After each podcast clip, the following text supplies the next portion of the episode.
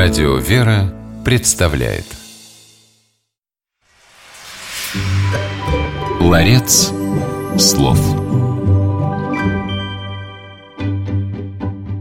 первые века своего существования христианская церковь была гонима. Римское государство поставило себе задачей христиан в прямом смысле уничтожить. Те из последователей Спасителя, которые за веру были убиты, стали именоваться мучениками. По-гречески мученик – мартис, то есть свидетель. Свидетель о своей твердой вере. В наши дни христиане живут в относительно спокойном мире, но по-прежнему призываются к свидетельству. В эфире программа «Ларец слов» и ведущий священник Антоний Борисов – Сегодня в нашем ларце церковнославянских слов и выражений оказалось слово «сведение».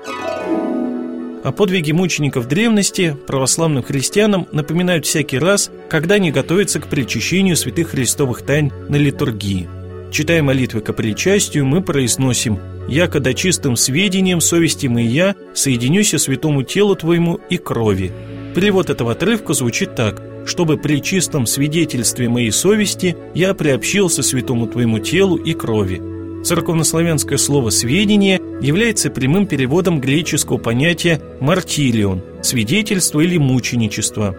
Используя в молитве слово «сведение», церковь напоминает христианам, что их вера должна быть такой же крепкой, как у мучеников древности. Только с такой верой можно причащаться святых христовых тайн. Слово «сведение» родственно глаголу «сведите», в переводе на русский «исповедовать», «свидетельствовать». Во время вечернего богослужения глагол «сведите» мы слышим, когда читается текст, посвященный Богоматери. «Матерь Тя Божию свемы, все деву воистину, и по Рождестве явлющуюся». Мы все исповедуем Тебя, Матерью Божией, поистине Девой и после того, как Ты родила. Итак, запомним, что церковнославянское слово «сведение» в переводе на русский язык означает «свидетельство». Глагол «сведите» означает «исповедовать», «свидетельствовать». Ларец слов